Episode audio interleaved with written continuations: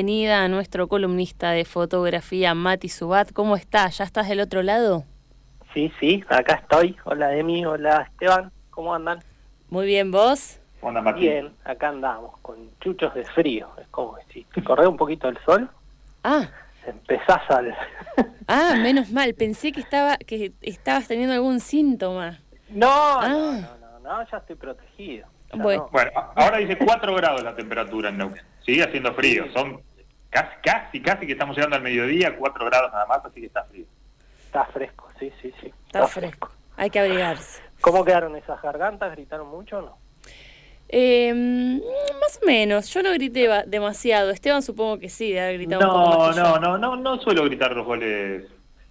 No, sí, algunos sí los grito, pero eh, son otros, qué sé yo. Grité tres hace un par de años, ponele, tres seguidos. qué feo eso. Qué feo eso. Eso sí lo grito, pero esta, esta no, esta lo vivo así como eh, más lúdicamente. acá Ariel se suma a la charla y dice sí, que él sí gritó mucho, y mucho dice. Vamos, se lo escuchaba muy, muy contento. Siempre le cuesta arrancar los lunes, hoy estaba más, más, efusivo. y no sabes cómo bailó, yo tuve el privilegio de verlo en vivo. Me imagino, sí, sí. Cuando, la pandemia termine, para mí hay que invitar a nuestros radio participantes a que vengan a presenciar ese momento porque para mí es único. La verdad es que deberíamos hacer como una, una pseudo visita guiada, ¿no? A las un vivo de Instagram. Sí, también. Estaría bueno. Te iba, te iba a proponer eso, ustedes que son nuestros ojos ahí, eh, contarnos un poquito. Sí, podemos, podemos planificar redes sociales, es así.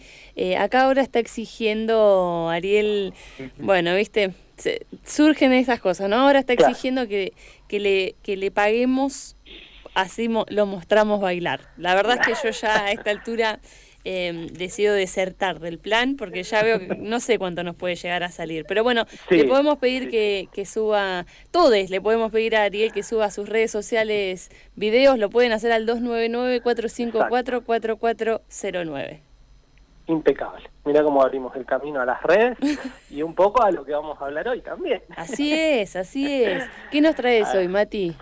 Y hoy siguiendo un poco el, pedido de, Esteban de la semana pasada, eh, de la democratización de la imagen, eh, de la llegada de las redes, eh, vamos a, tratar de, puntuarnos en, en, lo que es el tiempo y el espacio eh, que, podemos observar dentro de las imágenes y cómo ha ido cambiando eso con, con la llegada de las redes y, el poder eh, hacer partícipe a toda una sociedad de, hechos que antes eran íntimos. Eh, en, ese, en ese desentramado vamos, lo que se puede observar o lo que vienen observando quienes estudian estos cambios, es un poco que, que el mensaje que ha cambiado dentro de, la imagen. Antes era la, fotografía se vinculaba mucho a la memoria, al contarte sobre un lugar, a mostrarte cómo era ese lugar. Y hoy ese mensaje ha pasado a ser más, más eh, casi en tiempo presente, juega un poco la instantaneidad y el decirte estoy acá. Eh, la usamos para, para mostrar ese mensaje, ¿no? De dónde estamos, de qué está ocurriendo en el momento, eh, eh, todo eso ha ido ha ido sido muy, siendo muy volátil eh, por el cambio tecnológico, ¿no? el que avance muy rápidamente nos, nos hace confundir también a la hora de ver. Tenemos una, una cantidad de imágenes que, que, nos saturan y por ahí nos, nos cuesta ver qué, qué es lo que nos están mostrando. cuando pasa eso, la imagen se hace viral y y se, se, muestra por todos lados y eso es lo que nos atrapa, ¿no? Perdimos un poco esa, esa capacidad de asombro que teníamos antes al ver a un lugar, mismo cuando llegamos a ese lugar que ya vimos muchas veces eh, en imágenes, es como que nos saca un poco el, ah, y, nos hasta permitimos criticar, ¿no? Decimos, ah, pero no era tan así. Eh, antes eso era mucho más permeable, o sea, eh, era como que te sorprendía, porque ya habías visto una imagen de mucho tiempo antes. Entonces ese choque con la realidad hacía que la foto tenga otro impacto. Eh, en este curso de conocer voces y, de saber que, cómo, cómo están tomando estos cambios, Eh, hablamos con Vero Roy, ella es eh, fotógrafa, trabajó mucho tiempo en la parte de edición de fotografía del diario Río Negro y hoy es docente del IUPA. Ella nos, nos hace un poco su perspectiva desde su lugar eh, que ocupa en la fotografía, cómo ve estos cambios y cómo los asimila dentro de la sociedad. Creo que una cámara es una herramienta como un lápiz. Podemos usar el lápiz, pero no por eso quiere decir que vamos a hacer unos dibujos dignos de ser una obra de arte o unos dibujos maravillosos. Eh, creo que todo el mundo ahora tiene una cámara, es muy impactante ver la cantidad de imágenes que se hacen y la cantidad de imágenes que se publican en las redes. Está directamente relacionado a las nuevas tecnologías con la mm, publicación de imágenes en las redes. Eric Kessel es un artista visual holandés que tiene una obra que se llama 24 horas en fotos, donde él imprime la cantidad de fotos que se publican durante 24 horas en tres redes, Flickr, Instagram y Facebook, en un determinado lugar. Son 350.000 imágenes las que imprime y pone esa montaña materializada en un museo. Es muy impactante ver que toda esa cantidad de imágenes fueron publicadas solamente en 24 horas. Pero creo que es una nueva relación eh, de las nuevas generaciones con eh, las nuevas tecnologías. Eh, que incluso es muy variable, ¿no es cierto? Va cambiando todo el tiempo, van cambiando las redes, va cambiando esta relación. y tenemos que tener en cuenta que mm, nos vamos mostrando a nosotros mismos cuando estamos haciendo estas imágenes y las vamos publicando vamos mostrando nuestra mirada, vamos mostrando nuestro recorte del mundo. Pero también hay que tener en cuenta que revelamos o develamos nuestro interior cuando estamos haciendo eh, estas fotos. Se me ocurría algo que mm, Estefanía Wolf fotógrafa acá de, la región, dice a veces en sus cursos, en sus talleres, em, esta expresión que muchos tienen como, che, qué buenas fotos que saca tu cámara, ¿no? Y ella dice, bueno, no es la cámara, está bien, obvio, por supuesto que influye muchísimo, pero no es la cámara lo que saca la foto, es la mirada del fotógrafo, ¿no? Sí, sí, sí, sí, eso, eso, bueno, un poco va, va cambiando por esto que que, todos hoy, casi todos, no, no, no hay que incluir a todos, eh, pueden tener el acceso a eso, ¿no? Es, mm. como que ahí eh, esas personas que lo decían también un poco en juego, eh, a mí me pasaba mucho en el trabajo, como que, que, se dan cuenta de que, que no es así. Pero también hay algo que, que, que, muchos están remarcando, que cambió en la foto, que hoy ya no es tan importante el, el clic, ¿no? En el, momento en el que haces la foto, sino qué vas a hacer con ella después. Eh, con, con el, eso que decía Roy, de que nos estamos mostrando, de, que estamos eh, también mostrando una, una realidad que nosotros vemos. Eh, lo que vos ves por, la, por, por ese cuadrito de, de, la cámara no es la realidad total, es una porción. Entonces deja mucho de nosotros esa imagen. Por más de que de que eh, hay aplicaciones y, muchas plataformas en las cuales son, son efímeras las fotos que, llevan el mensaje tipo, tipo misión imposible, o sea, se destruye al día o a las 24 horas, eh, cumple su función y, se va. Eh, o la levantan o el mensaje va, va cambiando un poco su, durabilidad dentro de la instantaneidad, ¿no? Mm.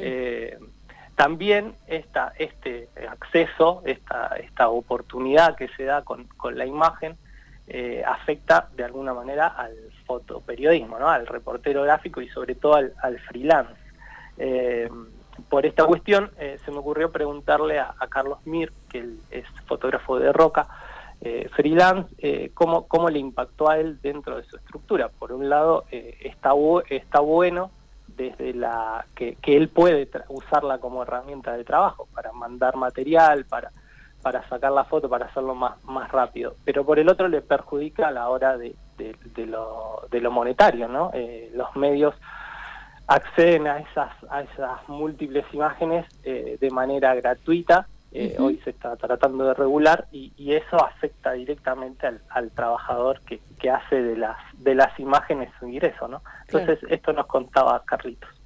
Yo creo que estamos generando un registro de vida como no se había hecho nunca, pero eso no nos convierte a todos en fotógrafos, sino más bien en usuarios de cámaras y hay una diferencia enorme. El fotógrafo llega a una cobertura dedicado, comprometido con un tema en particular, con conocimiento previo sobre lo que va a pasar, lo que puede pasar y lo que ya pasó en otras coberturas similares. Va a un lugar específicamente a generar material gráfico para informar a, a pedido de un medio que lo contrató para eso.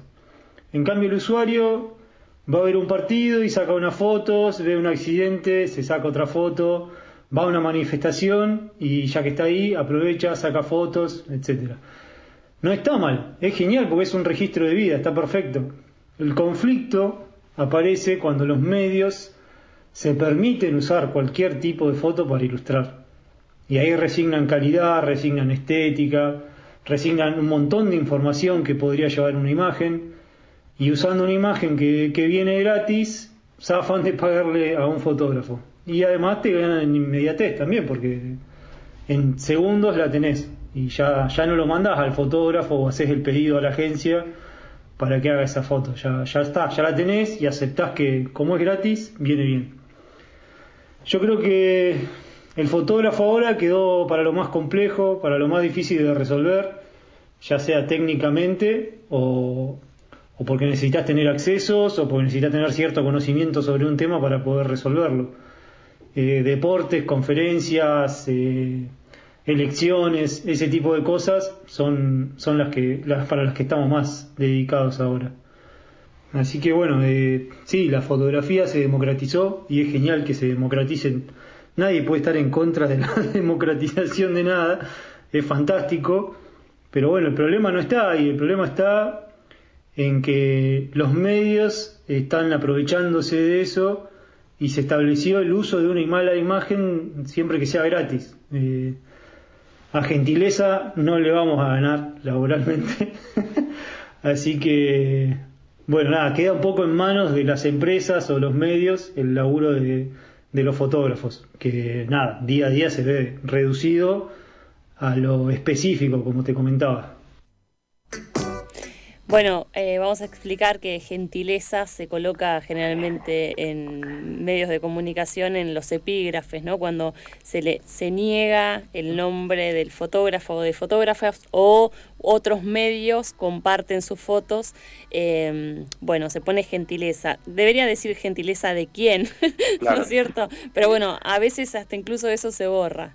Muy interesante el testimonio de recién Mati, Emi eh, yo pensaba mientras lo escuchaba, que, estoy totalmente de acuerdo con lo que decía, que esa, esa democratización de la herramienta de, trabajo, si se quiere, también llegó antes a otros eh, oficios relacionados con la comunicación, digamos. Todos tenemos el lenguaje, la gran mayoría de nosotros sabe leer y escribir, la gran mayoría de nosotros puede hablar frente a un micrófono, pero lo que diferencia, eh, tanto en el caso de, de, fotógrafos y fotógrafos como de periodistas, o de cronista, eh, es el saber, ¿no? El saber del oficio, el conocimiento de, un oficio, más allá de todo este bagaje del que hablaba recién Carlos también. Sí, la preparación, ¿no? Eh, claro. todo, todo lo que hay atrás. Eh, un poco también lo, decía Latana en, otras columnas, Latana Bartolici, cuando decía, no es que por 36 fotos va a tener una buena. claro. Hay toda una espera y una preparación, un conocimiento. Eh, yo lo veía ayer en, las fotos de, la Copa América, eh, como que la, mayor foto fue la de Neymar y la de Messi, eh, en sus respectivas como secuencias, la primero la del abrazo, después la de la charla íntima ahí en las escaleras, y, ya perdimos un poco el esperar la Copa. estamos buscando otra otra manera de comunicación, otro lenguaje, que, leer la, la imagen de otra manera. Eh, juega con las palabras, juega con las preguntas, eh, vos ves una imagen y, te dispara un montón de, sensaciones y de emociones. Entonces, en ese sentido, está bueno que, la, que la fotografía funcione como ese, como ese canal en sus respectivos espacios, ¿no? Eh, no, no hay que, sacar la, fotografía lúdica, de compartir y todo eso, sino tratar de ser un poco responsables y ser conscientes de la, de la herramienta que tenemos en la mano. Sí, claro. Eh, bueno, Mati, te agradecemos mucho la columna de hoy.